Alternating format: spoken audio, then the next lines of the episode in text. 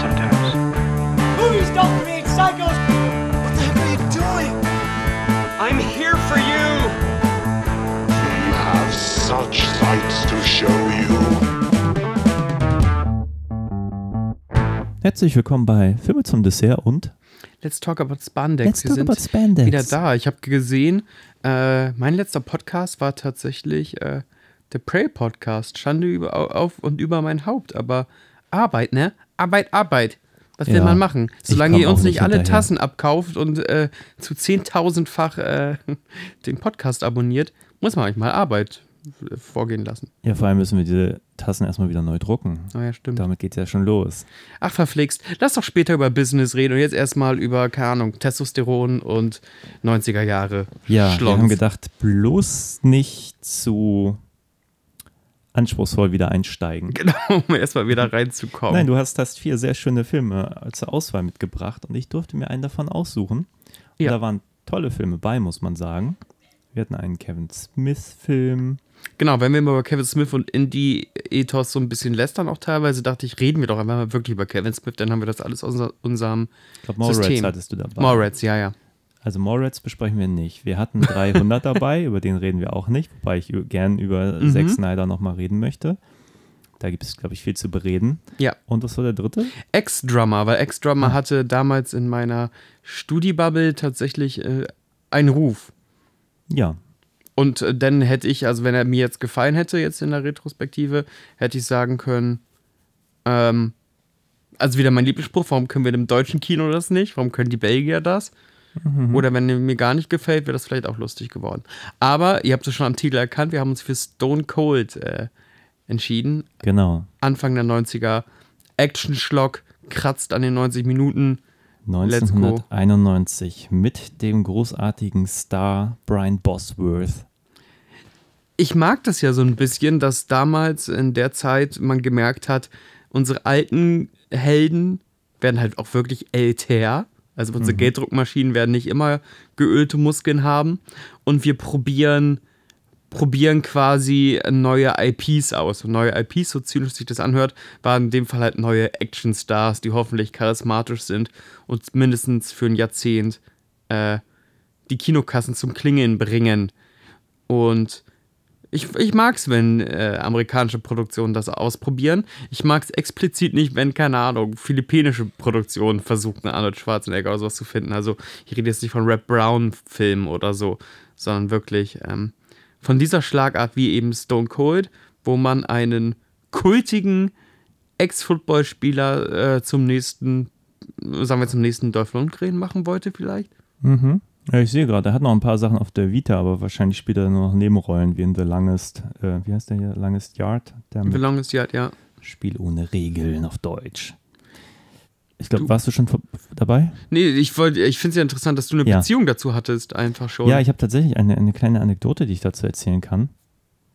Soll ich das jetzt machen? Tu das, hau doch mal die Anekdote raus. nee, also die ist jetzt auch gar nicht so groß, aber ich meine, ähm, 90er Jahre war ja auch noch die Zeit der VHS-Kassetten und ich so. erinnere mich dunkel. Und da waren einfach Filme mit 18er Freigabe, wenn man noch nicht 18 war, einfach besonders interessant, muss man mal so Mhm. sagen. Und wir hatten so eine richtig schäbige Videothek, die halt auch draußen an der Straße, muss man heute, glaube ich, so nie mehr machen würde, ähm, diese leeren Hüllen ha- halt Mhm. hatten, aber da ist man immer dran vorbeigegangen. Die haben sie damals für echt wenig Geld verkloppt. Also das waren wirklich ein, zwei Mark oder so. Es Ja. war total wenig. Und da hat mich, glaube ich, dieser Film auch echt lange angelacht, so mit Dark Angel zusammen und so ein paar anderen aus der, dem Kaliber. Verstehe.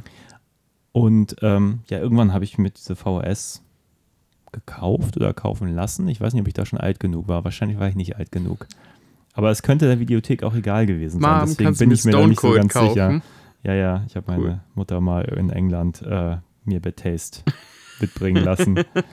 Auf jeden Fall, ich habe die VHS, äh, VHS-Box, das sind ja diese alten großen, Ja. großen Leihhüllen, also wirklich die, die richtig stabilen und so, die habe ich auf jeden Fall noch im Keller. Ohne die VHS, weil ich glaube, die habe ich wirklich mal weggeschmissen, weil die auch komplett durch war so. Die will auch kein Mensch jemals wieder sehen, aber die Hülle fand ich so cool und ich glaube, die ist noch im Keller. Die Hülle ist im Keller. Und die Hülle ist scheinbar wirklich dasselbe Covermotiv wie auf unserer Blu-ray Blu-ray, Edition. Ja, genau. Das, ist, Äh, das sieht auch total fancy aus. Ich glaube, das Ja, Bild ist überhaupt nicht erkennbar aus dem Film. Das hat voll was so Sci-Fi-mäßiges. Ja, ist einfach ein schönes, so, so ein schönes, äh, nicht Map-Painting, aber einfach ein schönes Painting. Das sieht so. immer aus, als hätte er so eine, so eine fancy Brille, aber ich glaube, das ist einfach Ja, so eine Terminator-Sonnenbrille ist das ja fast. Der hat auch so ein rotes Terminator-Auge und sowas. Ja, ja. Er hat alles gar nichts mit dem Film zu tun, das hast du schon ganz richtig erkannt. Tendenziell dachte ich, ich habe eher ein, einen kuriosen Eintrag aus diesem Sub, Sub, Subgenre des, oh mein Gott, wir brauchen einen neuen, keine Ahnung, Schwarzenegger-Action-Kinos. Aber du kanntest den. Und ähm, gemein. Du hast sogar schon damals reingeguckt. Ich dachte halt wirklich, äh, ich habe irgendwas, irgendwas gefunden, was dir gar nichts sagt. Nee, nee, ich weiß, ich hatte die, die VHS, sogar, wie gesagt, im Original, so eine Leih. äh, VHS, aber ich konnte mich jetzt nicht mehr an alles aus dem Film erinnern. Also ich könnte mir vorstellen, ich habe es eben schon kurz formuliert, dass mir die Menschen alle zu alt waren. Also wir haben auch gerade gesagt, Ageism. in dieser, dieser Rocker-Gang ist halt niemand unter 30, die sind eigentlich eher so 40 aufwärts. So. Ja. Eigentlich nur alte Säcke, wenn man so möchte. Vielleicht können wir deswegen jetzt ein bisschen besser connecten mit dem Film. Ich fühle mich total mit dem Biker-Club verbunden. Ja, da hast ja, du total recht. ab, abgesehen davon, dass eh alle voll asozial sind. Ähm, aber noch Deswegen auch Geschichte. noch eine Biker Parallele. sind immer asozial. So. Die duschen auch nicht. Und, Pfui, pfui. die sind ganz schlechte Die Körperpflege und ganz, ja. Obwohl in dem Film essen die gar nicht, aber egal. Ähm, Aber sie haben trinken, Fleischeslust. aber die trinken noch nicht mal viel Bier hier, oder? Nee, nicht so Dachte ich richtig. gerade. Rauchen tun die. Rauchen Ja. ist so ein Ding. Hm. Merkwürdig. Naja, äh, vielleicht noch mal kurz hier, gerade nämlich nachgeschaut, der Craig R. Baxley, den Regisseur, von dem ich noch nie gehört habe, gefühlt, Nee, der aber immerhin vor diesem Film noch gemacht hat, was habe ich gesagt? du hast gesagt Action Jackson, da ist mir mein genau, Herz Action. Jackson 88 und Ja. Dark Angel mit Dolph Lundgren 1990. Immerhin zwei relativ große ja. Filme. Ja, ja, klar. Vor irgendwie A-Team und so ein Kram. Dann Stone Cold und dann plötzlich wieder ganz viel, viel Serie und dann so ein paar, ja, B-Filme. Und er kommt aus dem Stuntgeschäft ursprünglich, was bei dem Film irgendwie äh, erkennbar ist, weil er sich nicht so um die humane Note schert, sondern glaube ich einfach nur um kompe kompetente Pieces. Genau, Aber er hat, um das nochmal Ja. zu, zu vollenden, er hat 98 Stunt-Credits in der IMDb für Predator, 98. 21 Jump Street, Jesus. also die Serie Ja. A-Team, Dukes of Hazzard, Hunter, gut, das sind glaube ich jetzt auch fast die bekanntesten, aber unglaublich viel Fernsehen und halt auch jetzt keine unbekannten Sachen. Nein, auf gar keinen Fall. Auf gar keinen Fall. Bevor Sogar wir MASH, zwei tief, Episoden. Bevor wir tief in die Materie einsteigen, ihr habt es ja gerade gehört, es gibt Rockers.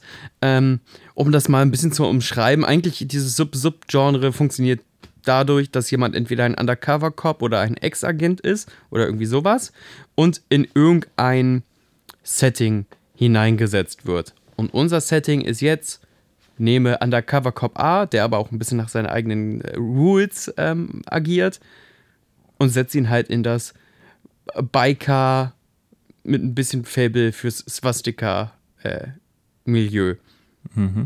Und das ist es eigentlich. Ihr guckt bei den Bikern einfach zu, was sie da großartig vorhaben. Die scheinen irgendwas zu planen, auf jeden Fall ganz viele illegale Aktionen zu starten und ganz viel Geld zu horten, um immer mehr Waffen zu kaufen. Und auch die Federal Bureau of Investigation denkt sich, hä, warum horten die dann gerade so viel? Diese schmutzigen, öligen biker Ja, und sie bringen ja auch ein paar Menschen um, die denen im Weg stehen. Ja, ja, aber die fragen sich ja trotzdem, die wollen das ja beobachten, was wollen die denn da gerade? Ja. Und ähm, die planen fast schon einen Bürgerkriegs bürgerkriegsähnlichen Umsturz in Staate Mississippi und greifen am Ende das Hauptjustizgebäude an. Also ho- hochoffiziell wird da was attackiert. So, und das will natürlich unser Stone Cold verhindern. Und gleichzeitig möchte er eine, die eine gute Bikerin oder die eine gute Seele, das eine gute Herz innerhalb dieses Biker-Clubs auch noch am besten rausziehen aus den Fängen von Lance Harrison, William Forsythe und den ganzen anderen langhaarigen Bösis. Und Ja. ob das gelingen mag, das werden wir jetzt äh, tiefer diskutieren. Wenn ihr sagt, ey, ich mag Filme aller Sudden Death vielleicht vergleichbar oder ich mag manche Steven Seagal-Sachen, bevor Steven Seagal verrückt geworden ist, beziehungsweise er war vielleicht schon immer ein bisschen verrückt. Alte Steven Seagal-Sachen, ich versuche das in einen neuen Kontext zu setzen, dann könnt ihr euch den schon gerne mal angucken. Ich habe diese Biker-Serie nie gesehen, weißt du, die ganz Renegade? populär war. Nee, nicht Renegade. Ähm, War Renegade Nee, keine neueren Biker-Serie? Datums. Relativ vor. Sons of Anarchy. ja. Habe ich bis zur dritten Staffel geguckt und dann. Geht das so in die Richtung oder ist nee, das Sons of? Anarchy ist natürlich viel, viel komplexer. Ja, und ist wahrscheinlich auch deutlich mehr in der Realität zu verorten, also obwohl es wahrscheinlich narrativ Ja. ist, aber Da gibt es aber auch Busen. Da gibt es auch Okay. Busen. In Sons of Anarchy gibt es Busen. Aber in irgendeiner Stadt von Sons of Anarchy ähm, sind sie ganz strikt und wollen nicht mit äh, Neo, Neonazis und Faschisten zusammenarbeiten. Das ist Hm, meine okay. Lieblingsstaffel. Ich glaube, da spielt Henry Rollins so ein, okay. so ein Hitlerjünger. Ja, wir können ja gleich mal über, über inhaltliche Sachen erzählen und Genau, ähm, deswegen wollte ich jetzt mal sagen, hey, erstmal Ja. Actionheld mit richtig, richtig Muskeln, Ja, ja. in Setting Rockermilieu, wenn euch sowas gefällt, könnt ihr Also das man Ding kann schon sagen, wenn man, wenn man so 90er-Jahre-Kram mochte mit Steven Seagal und, und jetzt Van Damme nicht unbedingt, aber mehr so diese bisschen härtere Gangart. Ja, Vielleicht ich habe so hab ganz Van Damme jetzt herausgeholt, weil ist ja auch so von wegen Held-Figur in Eishockeystadion. Bums. Fertig Mhm. Ja, ist das genau. Rezept, los geht's. Ja, ja, genau. Ja, bei mehr so, ich weiß gar nicht, gab es da neben Steven Seagal noch so Typen? Also Chuck Norris hatte immer noch mal ein bisschen was anderes, aber so ein bisschen die, die bisschen humorbefreitere Note, würde ich mal sagen. So. Also ich fand, Ja, fand dann ist es ja schon ziemlich fast bei Dolph. Das ja, wird ja genau, mal das versucht. Landgren, das passte schon. Also das, das jetzt Das könnte auch ein Dolph Lundgren-Film sein, aber ich glaube, man hat versucht, einen neuen Dolph Lundgren. Das finde ich interessant, diese, diese wirtschaftliche Denke. Ey, wenn wir jetzt einen finden, 1991, dann machen wir mit bis 2000 mit dem Geld und dann ist auch Ja. gut. Also, das ist ja, also als wir Rock hochkam, haben wir dann auch auf einmal auch Goldberg und Stone Cold, Steve Austin und so, die haben ja alle auch ähm, Acting-Gigs gekriegt Stimmt. in der Hoffnung einfach, also aus dieser wirtschaftlichen Verzweiflung von Studios, von wegen, ey, wir brauchen jetzt auch einen. Jedes Studio braucht seinen Muskelprotz. Mhm. Ich habe jetzt gar nicht drauf geachtet, was auf der DVD-Hülle stand, wessen Studio äh, das ist oder welches Studio. MGM. Ja. Hm. Metro Goldwyn Mayer. Ja, ja. Aber ich glaube schon, das ist alles direkt auf den VHS-Markt damals produziert worden, nehme ich mal. an. damit auch noch Geld machen.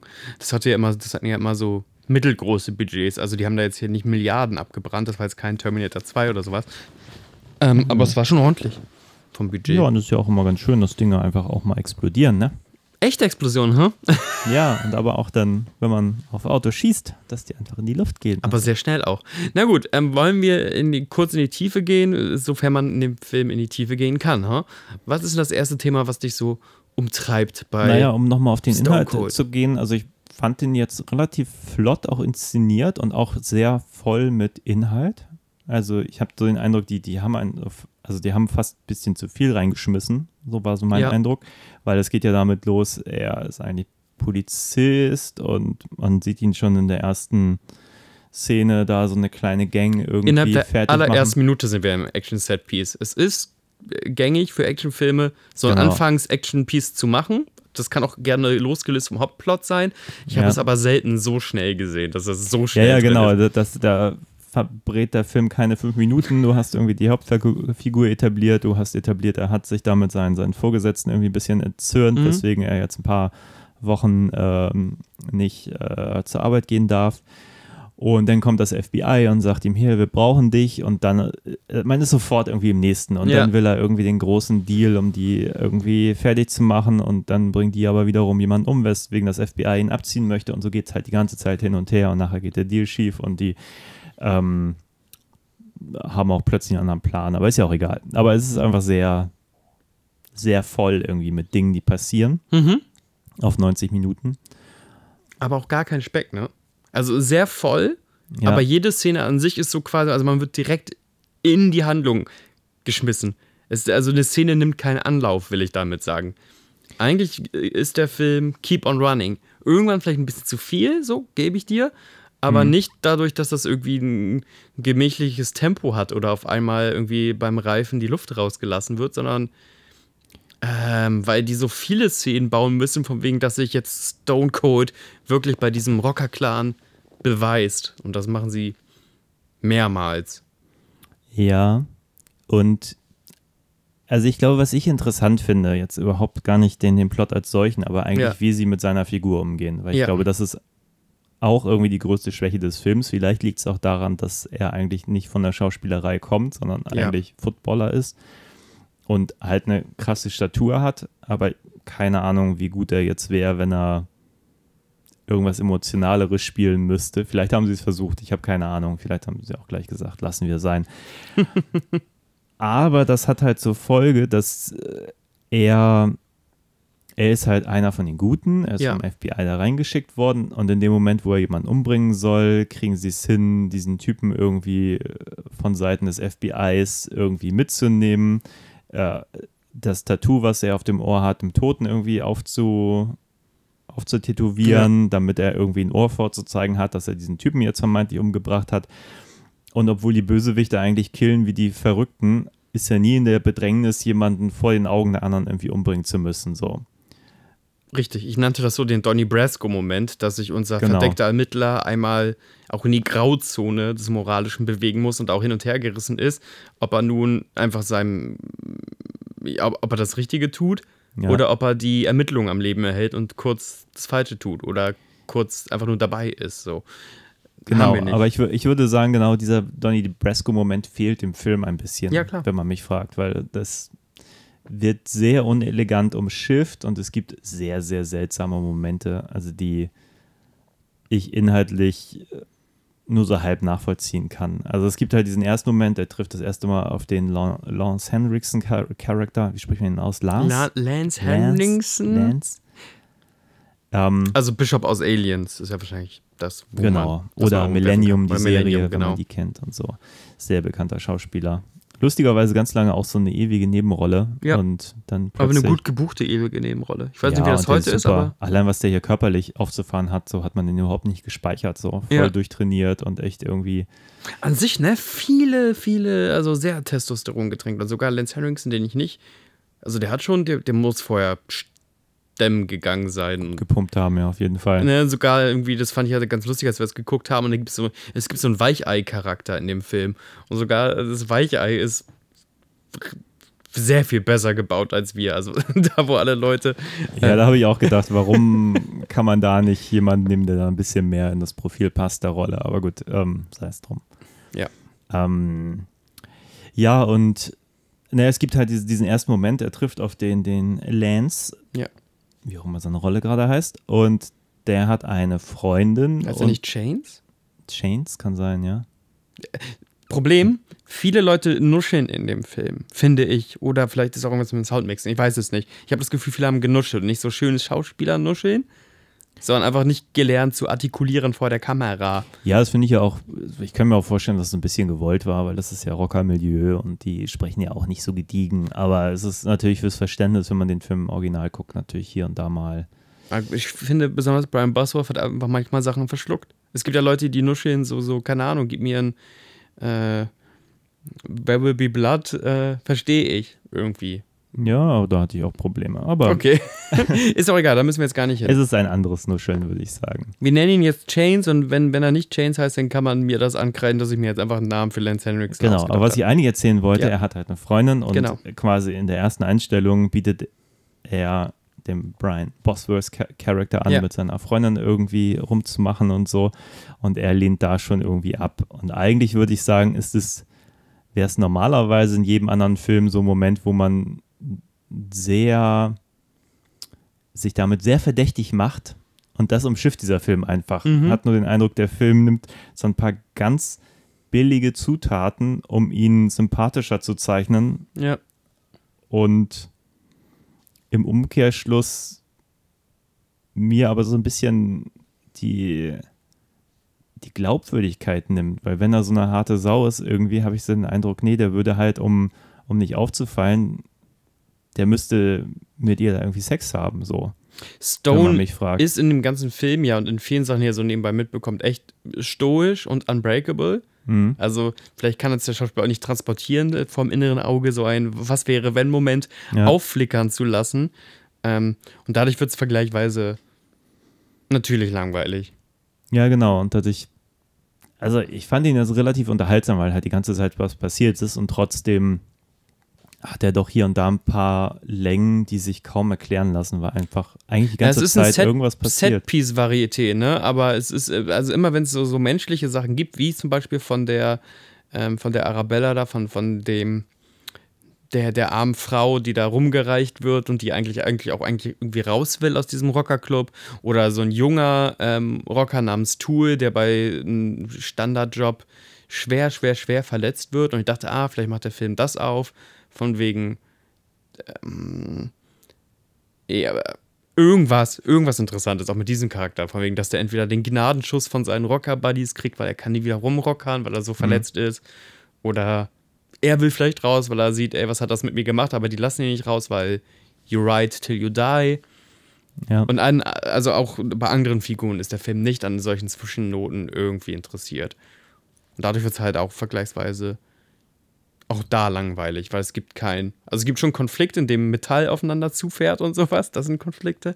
Es gibt aber kein, ähm, auch kein Gefühlskonflikt, kein, nichts Emotionales. So. Ja, das stimmt. Ich muss aber auch mal sagen, um natürlich so ein bisschen äh, den, den Film quasi in Schutz zu nehmen, er will Action erzählen Richtig. und ich finde sie sehr kompetent gemacht. Sehr Da kompetent. hilft natürlich auch sicherlich das, der Stunt-Hintergrund des Regisseurs. Also es gibt halt wirklich ein paar coole Kämpfe, es gibt Mhm. coole Verfolgungsjagden, es gibt ein paar sehr schöne Explosionen. Bei einer musste ich mindestens irgendwie an so diese typische Robert Rodriguez-Szene denken, so Leute im Vordergrund, im Ja. Hintergrund explodiert das so in wunderschönen, feurigen Farben, total großartig. Als Setpiece-Varieté. Richtig Ja. super. Als dass ich manchmal mit meinem Zeigefinger auf, auf das Bildschirm gezeigt habe und da laut losgelacht habe. Richtig top. Aber Ja. tatsächlich ist es ja nicht so ein Verfilmnis. Also, ohne einen Spoiler zu, zu haben, so unser Held hat ja weder ein Accomplishment, kommen wir gleich Mhm. vielleicht zu, und auch keine richtige Hero's Journey. Weil er ja nicht, dass er irgendeinen Trick oder lernen musste oder irgendeine neue Seite an sich entdecken musste, um, um verflixt nochmal sich aus diesem Höllengriff der, der Rocker wieder zu lösen. Nee, er hat auch irgendwann mal so für gefühlte 20 Minuten einen Plan und dann ist das auch irgendwie wieder vergessen oder hinfällig oder so. Ja. Und ja, ich glaube, langsam kommen wir natürlich auch ein bisschen in Spoiler-Territory. Ich glaube, das ist jetzt kein Film, wo wir hier groß irgendwie warnen müssen, äh, weil Bruce entweder Willis haben Leute Gespenst die diesen ganze Film Zeit. gesehen oder sie werden ihn tendenziell wahrscheinlich nie gucken. Wobei Ähm, ihr das könnt, wirklich. Also es, Ja, ist ich, ich bin gerade der. Also- negative Part, aber ich fand das überhaupt nicht schlimm. Ja, er hat natürlich ein bisschen seinen Reiz verloren, weil mittlerweile ist er ab 16 freigegeben. Früher war er wenigstens noch ab 18 und ich keine Ahnung, ob der auch indiziert war. Aber jetzt kriegt man ihn halt überall Ja. und dadurch ist er natürlich auch tendenziell ein alter Film, den man überall kriegt und ab 16 ist. Ich Pfui. Come on, wer will das gucken? Schmutz. ähm, nee, aber um, um nochmal den Punkt zu machen, ähm, der ist am Schluss ganz schön unerfolgreich, unser Ein Held. inkompetenter Held. Das Ja. muss man einfach sagen. Der kriegt so gar nicht irgendwie gerissen, was Der er sich da vorgestellt kaum hat. jemanden gerettet. Ähm, und ja, und das Finale ist auch komisch, weil man eigentlich denkt, so das Finale wäre das, womit man die letzten 20 Minuten füllen könnte. Der zieht echt an. Also die, also die letzten Konflikte. die werden so in 10 Minuten Ja. abgehandelt und irgendwie denkt man sich so, okay, aber wäre es nicht spannender gewesen, da ein bisschen mehr Zeit drauf zu verweilen und lieber vielleicht davor diese ganze Hubschrauber-Ari ein bisschen einzukürzen oder so. Also, ne, wenn ihr jetzt irgendwie, letzte Warnung, letzter Schutz, wenn ihr an, ansatzweise interessiert seid, dann schaltet den Podcast jetzt ab, gebt uns fünf Sterne, empfehlt uns weiter und guckt vielleicht den Film, weil ähm, ich werde jetzt einfach mal ganz konkret umreißen, was Christian bis jetzt nur so, so anreißt. Natürlich geht, wie bei jedem Undercover-Cop-Film, am Ende die äh, Tarnung fliegt auf. Und was passiert? Ähm, die gute Arabella, die, das gute Herz des Rockerclubs, Kurzer Einwurf, Ja. wir müssen gleich noch erzählen, wie die Tarnung auffliegt, weil damit habe ich auch schon mein Problem. Aber erzähl Gerne. erst mal weiter. Ne, die Arabella wird äh, vor den Augen unseres Helden erschossen und es kommt raus, dass die äh, komische Rockerbande ähm, den wahnsinnig komplexen und gleichzeitig unkomplexen Plan hat, äh, dieses Justizdepartment-Ding zu stürmen, um da einen ihrer Brüder rauszuholen. Das erinnert mich so ein bisschen an äh, Die Hard 2, wo sie Jürgen Prochnow rauserpressen wollen. Also egal. Ähm, die stürmen das also, erschießen, glaube ich, alle Richter in dem Gebäude, erschießen den Senator, der so eine Nebenfigur ist, weil der Senator möchte richtig aufräumen in seinem Staat äh, von Mississippi, erschießen so, so ziemlich alle Geiseln, erschießen viele Neben-FBI-Figuren, außer unseren verweichlichten Partner und seinen Deputy oder was. Ähm, und auch der, ach, es gibt noch so einen sympathischen, etwas dümmlichen Rocker, wo man denkt, ey, alles klar, im, in anderen Actionfilmen würde unser Actionhead den vielleicht irgendwie rausholen oder so. Auch der stirbt. Ähm, und unser, also un- unser Stone Cold löst das Problem nicht. Was unser Stone Cold ja eigentlich macht, ist der, die die Aggressoren dann auch umzubringen. Aber Ja. auch zu spät. Und dennoch irgendwie gefühlt wird, wird die Hälfte davon auch von anderen Polizisten irgendwie Ja. umgebracht und gar nicht von ihm oder einige sind zu blöd und ähm, Rennen sich direkt die- hinterrücks erschießen oder machen ganz, ganz komische Sachen. Ja, ja. Hauptsache exactly. alle werden möglichst schnell dezimiert. Das ist teilweise schon so ein bisschen underwhelming, weil man denkt so, da mal irgend so ein Moment, wo Es ist irgendeine Pattsituation, irgendwas, was man in diesen ganzen anderen Ja, äh, genau. Terroristenfilmen gesehen hat, wird hier komplett einmal kurz wegexerziert. na guck mal, wir haben keine Ticking Clock. So Ticking Clock Ja. ist immer so ein Spannungsmoment von wegen, ach alles klar, die Helden kommen, aber eventuell schaffen sie es nicht. Ja, man denkt ja kurz, mit der Clock? Bombe wird eine etabliert und dann ist, Ja, wird die aber auch ganz schnell wieder. du wieder sagst sein selber, es gibt gelassen. keine Patt-Situation von wegen, wir können das nicht stürmen, aber warum nicht? Blablabla. Also, Ja. ne, so, ähm, dann gibt es keine Finte, die die Bösen, also Die Hard 1. Hm. Die große Finte ist, das sind keine Terroristen, das sind Bankräuber. Oh, ups, Spoiler. Ähm, oder dass unser Held noch eine Finte schlägt. Lässt sich bewusst gefangen nehmen, um dann in der Höhle des Löwen zu sein oder sowas. Passiert alles nicht. Einfach, also dieser Stone Cold marschiert da einfach mit den anderen Polizisten einfach stoisch durchs Gebäude und macht die ganzen Rocker weg, die noch Ja. da sind. Sind ziemlich viele, ich glaube. Also es gibt so ein paar prominentere Rocker, die vorher sterben, aber da werden sie alle.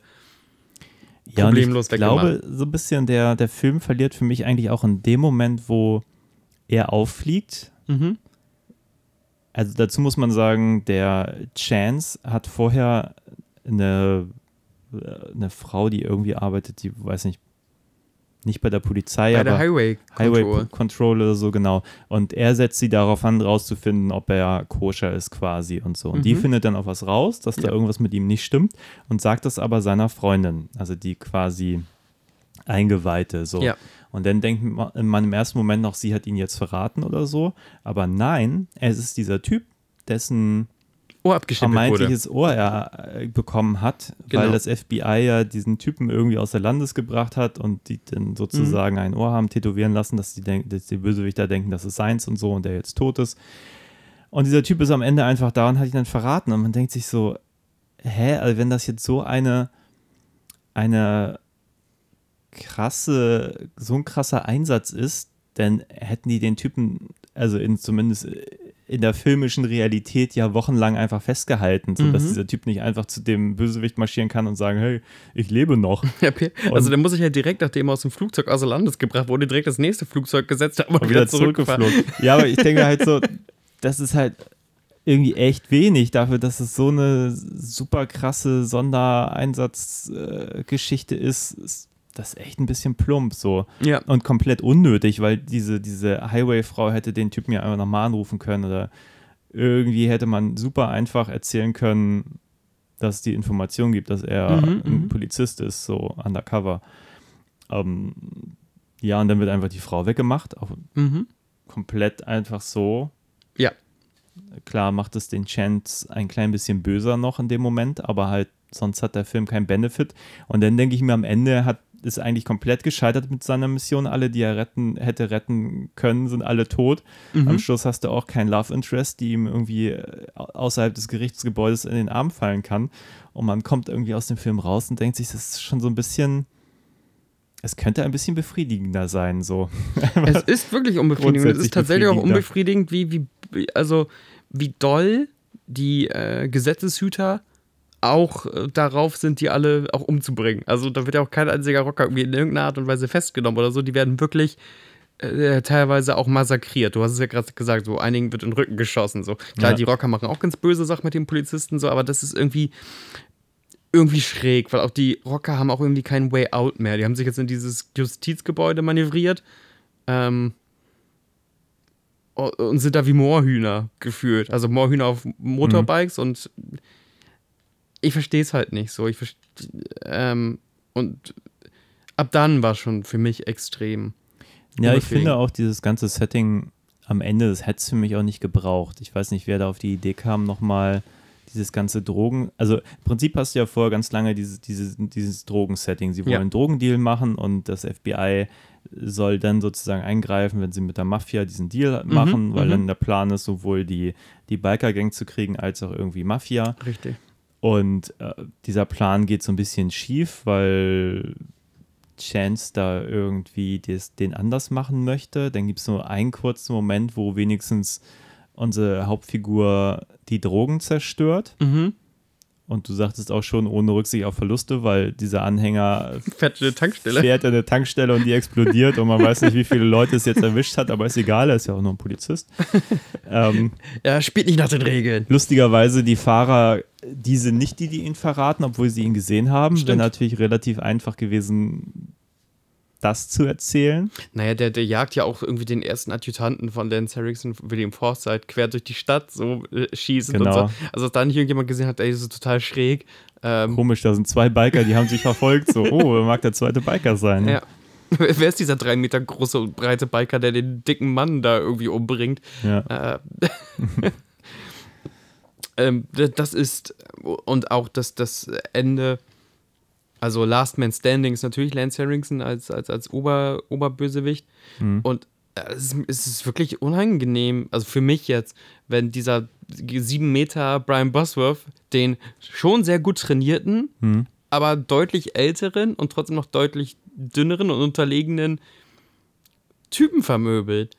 Also, Ja, und da wundert mich das auch ein bisschen, dass sie Lance Henriksen überhaupt Lance? Lance? Lance, Lance, wir kommen heute nicht klar. Entweder ist er Lance. Chains oder das Chance klingt auch ein Lance. bisschen gediegener. Ich nenne ihn, genau, ich nenne ihn weiter Chains, auf das Risiko dass er, dass es falsch ist.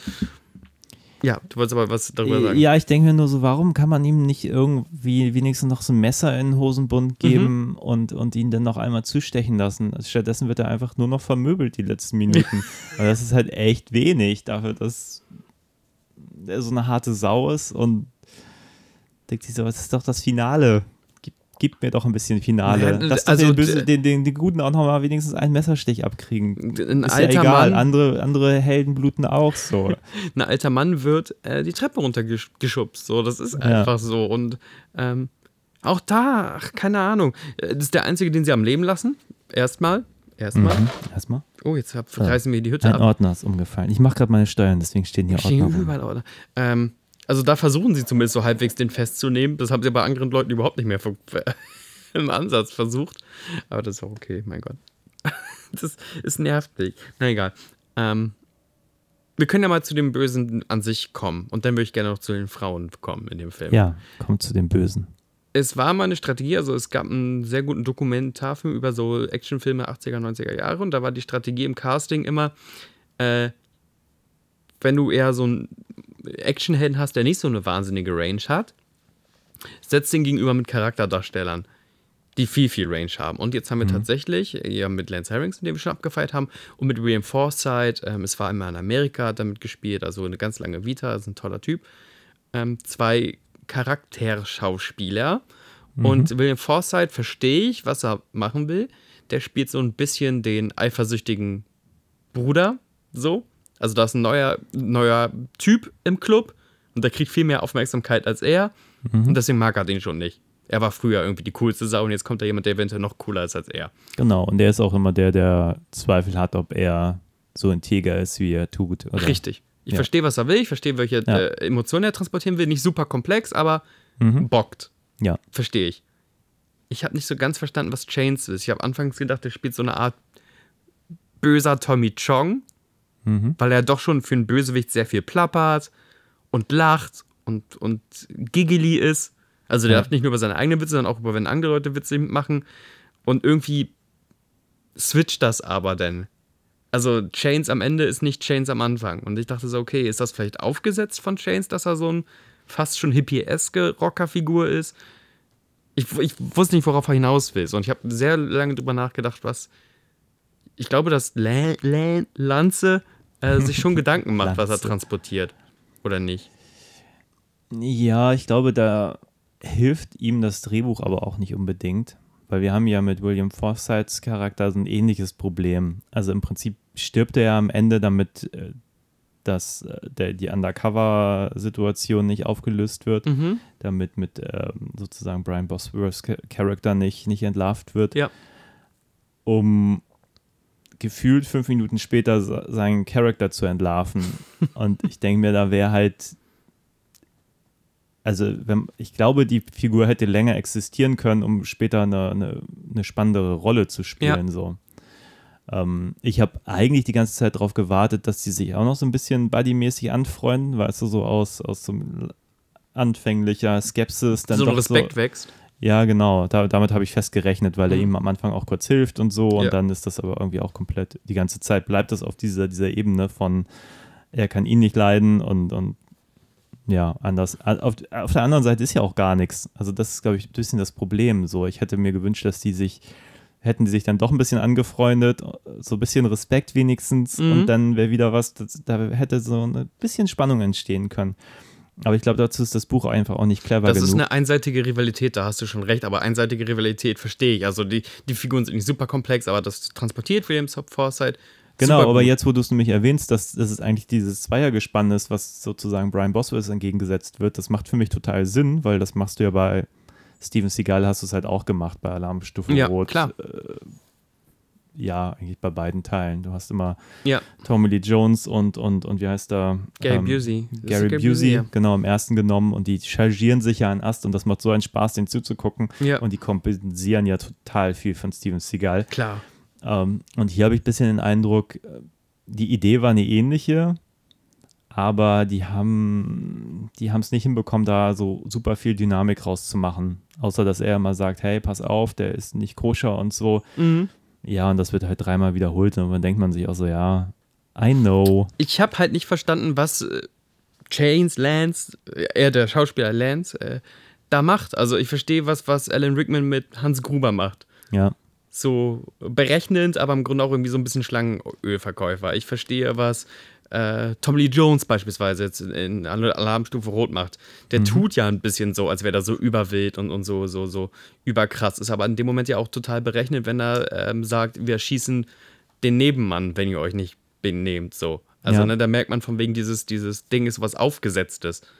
Und das habe ich bei ihm halt überhaupt nicht verstanden. So. Ich dachte, nee, es wird ja auch irgendwann so ein bisschen dieser Wandel er erzählt, dass er ursprünglich, dass dieses ganze Bruderschaftsding in dieser Biker-Gang ja irgendwann mal so ein bisschen so eine Ersatzfamilie war Ja. und die Leute auch alle besser behandelt wurden, halt eben auch die Frau, über die du ja Mhm. gleich auch noch sprechen Genau. möchtest.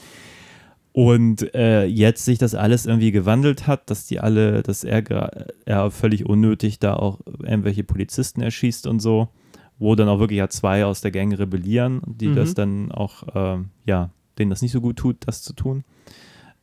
Und da denke ich mir auch, ja, aber dieser Wandel, der wird mir als Zuschauer, der wird da nur kurz erzählt. So. Mhm. Das wäre natürlich viel spannender, das zu sehen, dass das vielleicht äh, Chance selber unter Druck geraten ist Ja. oder vielleicht selber irgendwie, was weiß ich, drogensüchtig geworden ist. Irgendwas, was so ein bisschen das auch erklärt oder eine Mhm. Unbedingt, persönliche Fehde durchmacht oder sowas.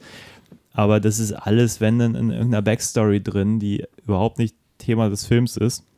Und das ist halt schade, weil das natürlich auch ein bisschen Potenzial verschenkt. Weil ich glaube, hätte man ihm eine gewisse Dynamik gegeben, dann auch mit dem William Forsythe-Charakter und eben auch der namenlosen Frau, hätte ich fast gesagt, dann wäre das, glaube ich, schon an, grundsätzlich spannender gewesen. Ich glaube, die heißt Nancy im Film. Ich nenne sie nur Arabella, wie die, die Hauptstellerin, die Darstellerin der Arabella heißt. Aber auch das, das ist, zeigt ja auch, dass du sagst, das ist die namenlose Frau. Das ist ein bisschen ein ganz, ganz kleines Problem, weil andere Actionfilme dieser Ära haben es immer geschafft, auch die Entourage über den, um den Oberbösewicht drumherum ähm, deutlicher zu zeichnen. Und ich glaube, das versucht dieser Film auch so. Es gibt so einen Typen, der hat so so dauernd so ein Kettennetzhemd an, wo immer die Nippel so rausgucken und so ein anderer Typ, der hat so ein, so ein Beret an und trägt anstatt eine Lederkutte irgendwie so eine Army-Kutte. Ich glaube, die versuchen schon so ein ähm, Also die Schauspielerin heißt Arabella. ja, beide, die, Arabella, die halt, Rolle heißt, glaube ich, Nancy. Arabella Holzbock. Ja, was für ein schöner Name, der rollt von der Zunge. Ähm, Das erklärt wahrscheinlich auch ihre großartige Karriere. Ja. Ihr seid nicht gemein, wir kommen gleich zu den Frauen. Ich Die glaube, hat mitgespielt unter anderem Carnosaurus 2. Ich meine, come on. sie hat es geschafft. Sie hat es geschafft. Corman, mehr geht nicht. Der Film will ja mit diesem Bandana-Typen und mit den Kettenhemd-Typen und mit dem Typ mit dem roten Bart-Typen irgendwie auch so ein, so ein, so ein, so ein kultiges Gangster-Roster aufbauen, wie es andere Filme ja auch machen. Packt es aber irgendwie nicht. Die sind nicht so ikonisch wie beispielsweise, ja, schon wieder auf Die Hard einzugehen, Hans Grubersmannen. Ähm, wo du Ja. die alle kennst, so die ganze Gang und, und hast du nicht gesehen. Nee, aber das, das stimmt schon. Also ich glaube, sie sind auch deswegen nicht ikonisch, weil man die Agenda nicht kapiert. Mhm. Also wenn es jetzt diese Bruderschaft wäre und Bruderschaft geht über alles und nebenbei machen die Drogendeals, Ja. dann wäre da ja irgendwie so eine Agenda. Aber irgendwie hat man bei dem Film nur den Eindruck, die benehmen sich alle möglichst asozial und die finden das geil, wenn andere noch asozialer sind Ja. als sie selber so. Und das war's dann. So dieses Zwischenmenschliche sehe ich da sehr wenig. Das wäre natürlich echt eine tolle Szene gewesen, hätte man wenigstens ein bisschen verstanden, warum Leute unbedingt Teil dieser Gang sein wollen. Also es gibt irgendwie so, so ein Gangmitglied, der, der regelmäßig im Ring anderen Gangmitgliedern quasi das Kreuz bricht und denkt so, warum will ich denn da, warum will ich denn mit den Leuten mitfahren? So, Gar- keinen Bock. Ähm, Ja. Ja, ich meine, das ist das eine. Ich, also es funktioniert ja bei anderen Filmen auch, dass du Mhm. diese, diese Gewalt, gewalttätige, dieses gewalttätige Umfeld zeigst, aber gleichzeitig hast du da ja auch immer diesen Moment, dass du kapierst, was die trotzdem davon haben. So. Ja. Und das finde ich, kommt hier sehr zu kurz. Also sie versuchen es, glaube ich, zu zeigen, auch anhand von ihm.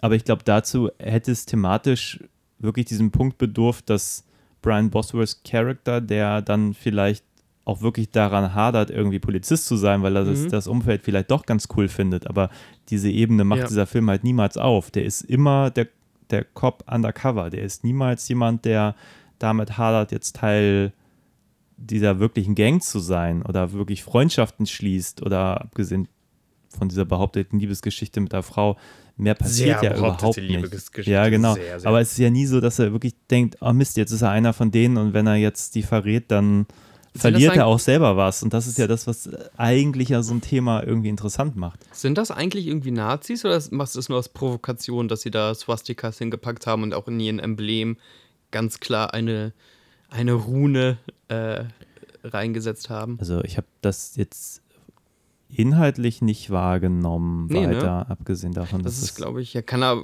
Ist ja Aber vielleicht haben so, die auch, jetzt ja eine amerikanische Produktion, da einfach Props genommen, die sie irgendwie hatten und sich vielleicht auch nichts weiter Ich dabei habe auch gedacht. so eine Ich Knastdoku gesehen, dass ganz viele Leute sich halt mit diesen, also gerade weiße Inhaftierte, mit diesen Swastika-Ding und sowas schmücken Mhm. ähm, und gar nicht so politisch da ver verbändet sind, sondern einfach so, weil wir die weißen Verbrecher sind, sind wir halt die. Äh, Ja, ich glaube, in den. USA ist das auch alles ein bisschen mehr Popkultur, als wir das gerne so, hätten so ein hier. kultiges Icon. So ein schönes Postermotiv.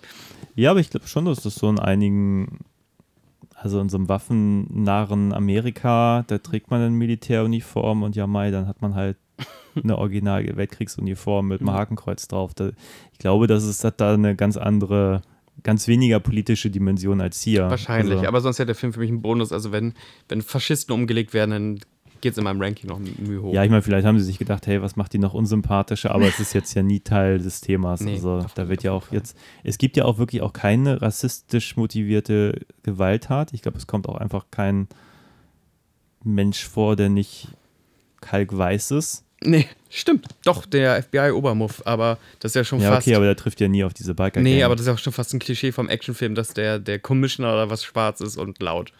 Und dem Ja, das so gar nicht passt. Der das schreiende. Commissioner. Nee, Das aber sonst ist da ja niemand, noch nicht mal irgendwie jemand mexikanischer herkommt, jedenfalls nicht, ist, Doch, der wird ja weggemacht. Das ist ja Ohr, Ohrflip, Mann. Ah ja, okay, der, ja gut, aber der, der spielt auch so eine Seitenrolle. Das Ja, ist ja, klar, jetzt keiner, Fall. der, der wirklich Teil der Hey, Gang will ist das, oder will die das Gang gar nicht, ich will das jetzt gar nicht so derbe vertiefen. Lass uns doch mal den Rassismus verlassen und Nee, zum aber es fällt mir nur auf, dass das übergehen. einfach alles gar nicht, gar nicht thematisiert wird. Nee. Weil in jeder Nee, anderen Biker-Geschichte wäre das natürlich schon immer mal hier und da Thema. Dass Ja, klar. Vielleicht die.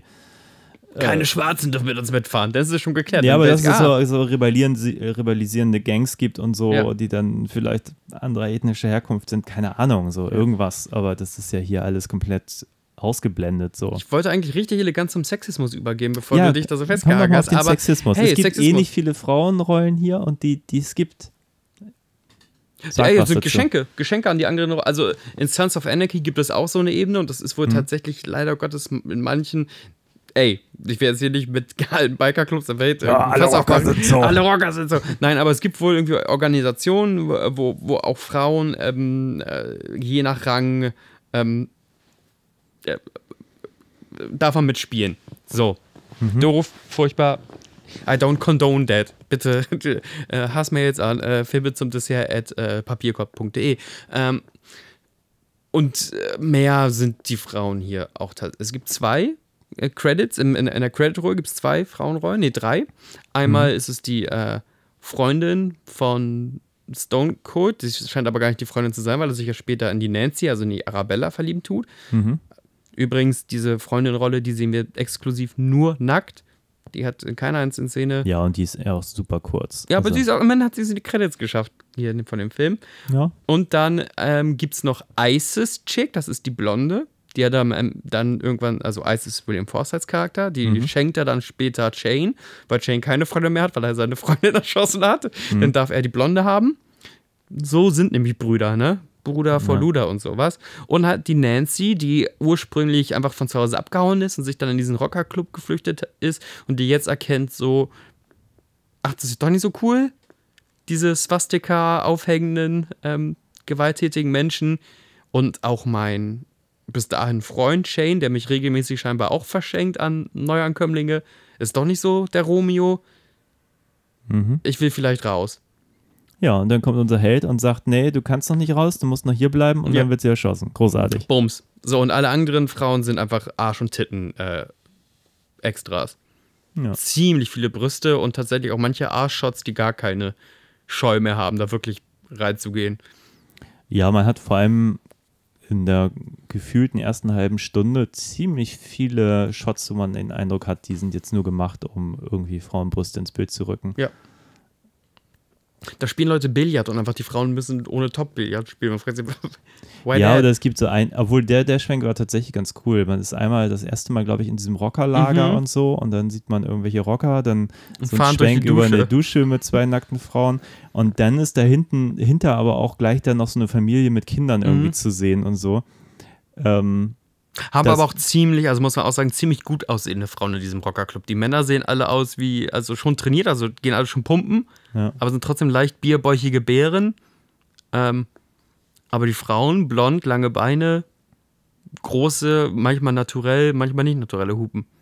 Außer Ja. Nancy, Nancy ist anders. Nancy hat dunkle Haare. ja. Nancy ist ja auch ähm, Die ist eigentlich anders. eine der Guten.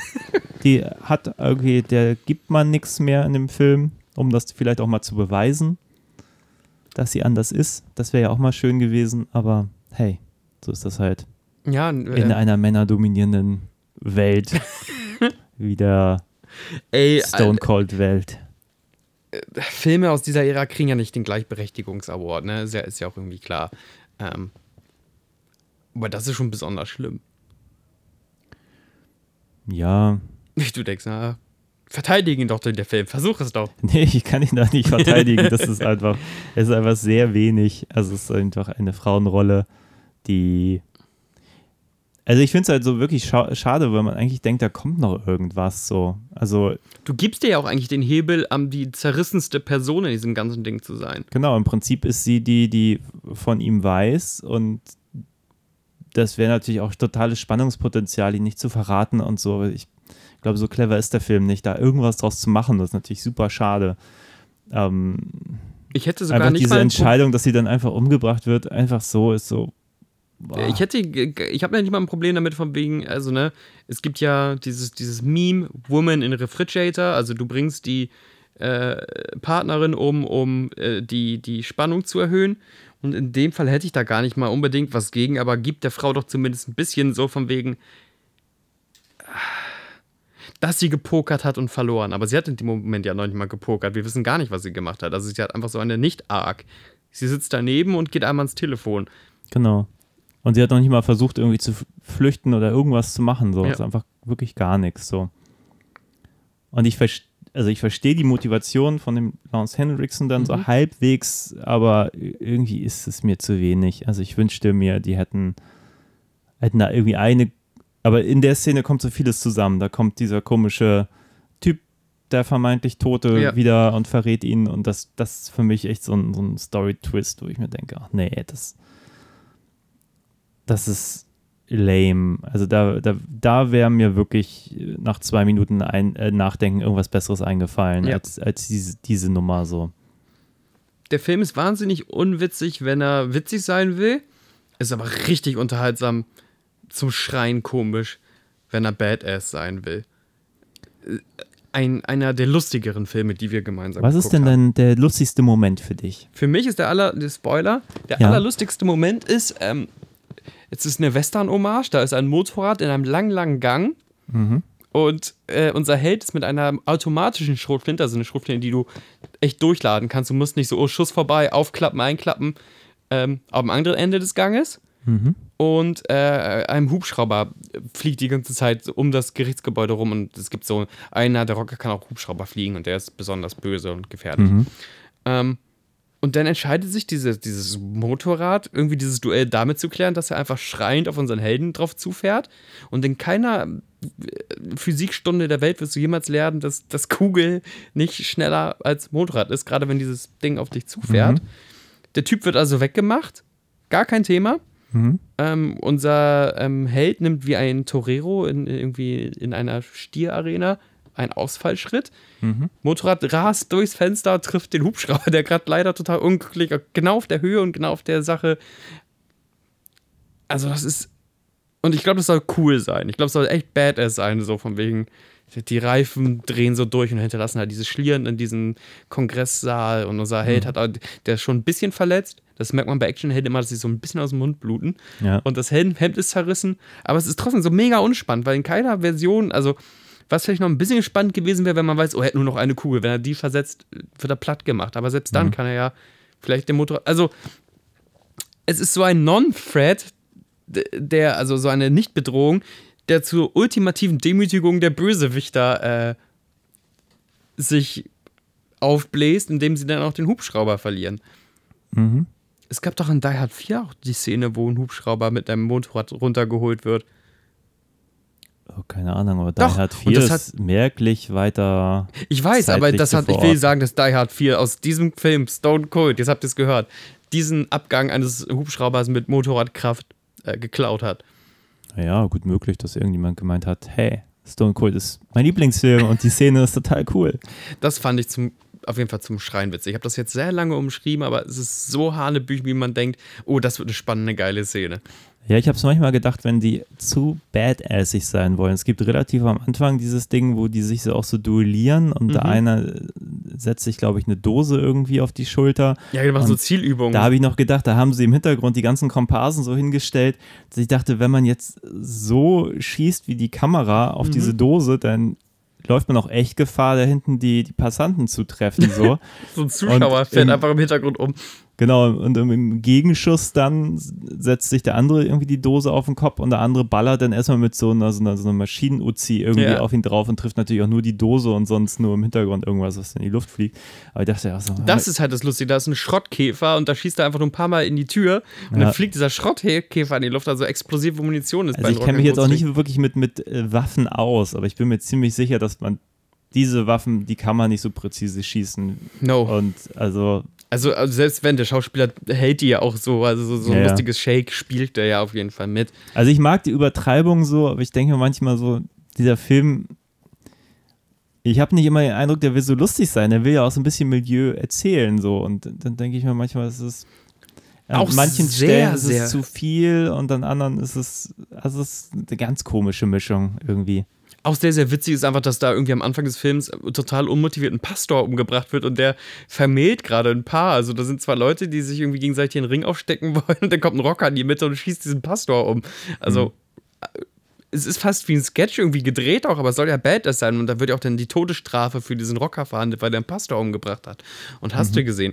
Ähm, mehr Lieblingswitzszenen möchte ich gar nicht rausnehmen. Guckt den Film doch selber und schreibt uns, äh, Ja. welche ihr am witzigsten fandet. Es hat ein paar echt witzige äh, Szenen, aber eigentlich nie, wenn der witzig sein will. Furchtbarer, auch Anti, also eine Anti-Bro-Humor, also der eine ähm, FBI-Agent ist ein bisschen gepflegter, Und deswegen ist er natürlich die größte Witzfigur der Welt. So von, äh, blöder, gepflegter, sich die Hände waschender FBI, Fuzzi. Das ist natürlich alles Quark. Ja. Ja, Das ist, ja, ich glaube, die wollten mit dem Film einfach ein bisschen viel. Die versuchen da ja auch so ein bisschen so eine Buddy-Komödie zu machen, nur um dann, weil er ist ja undercover. Dieser Mhm. Polizist ist ja gar nicht sozusagen mit in seinem Undercover-Sein Ja. dabei. Das heißt, sie, verwenden relativ lange Zeit, um die sozusagen so als Buddy-Gespann zu etablieren, nur um dann so den so noch zweimal in dem Film kurz auftauchen zu lassen. Ja. Also Das ist halt schon ein bisschen wenig so. Denke ich, dann hätte man das auch von Anfang an ein bisschen sein lassen können und sich auf andere Dinge konzentrieren können, die nachher so mehr, True. äh, wie sagt man, wo man nachher mehr von hat. So. Das wäre das eine, was sie vielleicht hätten irgendwie verlieren können, tatsächlich, ja. Noch. Und sonst können sie nicht mehr viel verlieren, weil der Film echt reinspringt. Also, Ja, genau, nein, aber statt der Beziehung hätte man natürlich auch irgendwie schon auf Drehbuchebene sagen können, hey, diese Buddy-Geschichte funktioniert nicht, weil der Buddy ist dann irgendwie nach 30 Minuten quasi aus dem Film. Ähm, wir konzentrieren uns von Anfang auf- an auf eine andere Beziehung, dann mit der Frau zum Beispiel oder so. Die haben ja gar nicht so viele Szenen und irgendwann ist es plötzlich so eine Liebesgeschichte und man denkt sich, ja, gut. vollkommener Quatsch und auch irgendwie Ja. so ein bisschen eklig, weil, weil sie erst mit ihm rummacht, nachdem er sagt, ich hol dich hier raus. Also ja, das kommt noch dazu. Das ist so ein Moment, wo man denkt, ah, Tauschgeschäft. falscher Moment. ah, du holst mich heraus. Ja, dann bist du auf einmal zehn Stufen attraktiver geworden. Ja. Ich mag Männer, die mir Macht was ihre geben. Figur nicht stärker, das Nee, ist leider Fakt. Definitiv nicht. Ähm, sonst wäre ich eigentlich durch. Also du hast noch ein Thema, was du besprechen willst. Nee, ich bin durch. Also alles, was wir jetzt vergessen haben, das ähm, kann nicht so relevant sein. Nee. Wir haben auch viel gemeckert dafür, dass wir eigentlich mit dem Film echt Spaß hatten. Ja, der ist ganz unterhaltsam. Kann ich man würde den Film gucken. definitiv nochmal gucken, also eher als, als wenn du sagst, ey, wollen wir den Film gucken oder Crying Freeman. Wir haben ja schon solche Gurken besprochen. Ja. Ja. stimmt, Crying Freeman hat mir deutlich weniger Spaß gemacht. Ja, Jetzt, wenn ich zurückdenke, das ist das ist so gemein bei sowas wie Crying Freeman. Also hättest, würdest du mir jetzt die Cover zeigen, würde ich immer sagen, Crying Freeman muss der bessere Film sein. ja. Und der ist es einfach nicht. Stone Cold ist besser als Crying Freeman. so. Ja, zu der, zu der äh, Erkenntnis kommen wir jetzt, äh, jetzt Ja. zu 1000 Folgen in dem Podcast-Game, dass Crying Freeman echt bocklangweiliger Film ist. Verdammt, tut mir das leid. Ja, furchtbar schlecht erzählt. Aber das muss man ihm so ein bisschen lassen. Also so, so viel man an Stone Cold jetzt bemängeln kann, jetzt auch wenn ich an Action Jackson oder an, an Dark Angel zurückdenke, die haben schon, ich hatte mit beiden auch immer meinen Spaß. Beide ich lange nicht mehr gesehen. Vielleicht kann das echt Greg A. Bexley ein bisschen. Ich wünschte, einer von den dreien hätte richtig Bank gemacht, damit äh, Greg äh, noch so eins, zwei Dinger rausholt. Ja, ich glaube, das wäre geil gewesen, wenn er mal ein bisschen, ein bisschen größere Filme hätte machen können. Weil ich glaube, das Potenzial wäre da gewesen, so da nochmal einen draufzusetzen, weil das ist handwerklich kompetent, Ja. das ist, macht Spaß. Ähm, ich kann mir auch nicht vorstellen, dass die so unerfolgreich waren, so die Filme aus der Ära. Nee, aber es muss ja einen Grund haben, warum er keinen Film mehr gemacht hat und auch warum äh, Herr Bosworth da Ja, nicht gut, zur nächsten er kommt natürlich auch wurde. vom Fernsehen, vielleicht war es einfach einfacher, da auch irgendwie Projekte so. zu kriegen. Ich habe keine Ahnung. Aber der hat ja auch unglaublich viel gemacht. Also wahrscheinlich war der auch immer happy und ausgebucht und irgendwann hat er gesagt, huh, warum mache ich eigentlich keine Spielfilme mehr? Aber egal. mache ich halt A-Team und äh, sonst was. Ja, so ist das halt. Na gut, ähm, wir würden euch jetzt verlassen. Ich glaube, wir müssen gleich noch Sachen schleppen oder sowas ähnliches. Ähm, aber äh, bitte äh, wieder der, der äh, obligatorische Podcast-Hinweis. Wenn ihr auf einer Plattform diesen Podcast hört, wo es Sterne oder ähnliche Bewertungsmethoden gibt, Wie zum Beispiel bei Spotify. zum Beispiel dort, Wink mit dem Soundfile. dann könnt ihr das gerne machen, weil das hilft tatsächlich, andere Leute diesen ähm, Podcast zu finden. Ich bin ehrlich, wir haben noch nicht die kritische Masse erreicht, dass wir direkt in die Empfehlung reingespült werden. Ihr könnt Nein. aber diesen Podcast auch empfehlen oder bei Filme zum Dessert bei Instagram Kommentare hinterlassen, immer Algorithmus füttern oder äh, filme zum Dessert.de, unser Podcast-Archiv, gleich zu bookmarken. Genau, da kann man mich auch schön gucken, was wir sonst noch besprochen Schön haben. gucken. Auch Und schön nach hinten wieder mithören. Unsere Batman-Folge ist zum Beispiel sehr gut. auch. Ja, genau. Auch mal alte Sachen hören. Die ja Prey-Folge schön. ist auch sehr gut. The Predator-Talk ist sehr gut. Und Ja. vergessen unsere sehr guten äh, Mortal Kombat-Meinungen. Genau, und letztes Mal habe ich ja so ein Interview geführt mit einem äh, Stimmt. anderen Filmemacher. Sag Christian doch mal, ob wir mehr sowas machen wollen, weil ich finde das eigentlich ganz spannend, einfach mit anderen mal so zu quatschen, was sie so, was sie so treiben. Ja. Engagement. Interessiert euch das? Ich brauche Engagement. Feedback. Ich brauche Motivation, das weiterhin so zu machen oder auch nicht. Oder keine Ahnung. Ja, das war's von mir. Habt einen schönen Abend und auf Wiedersehen. Tschüssi.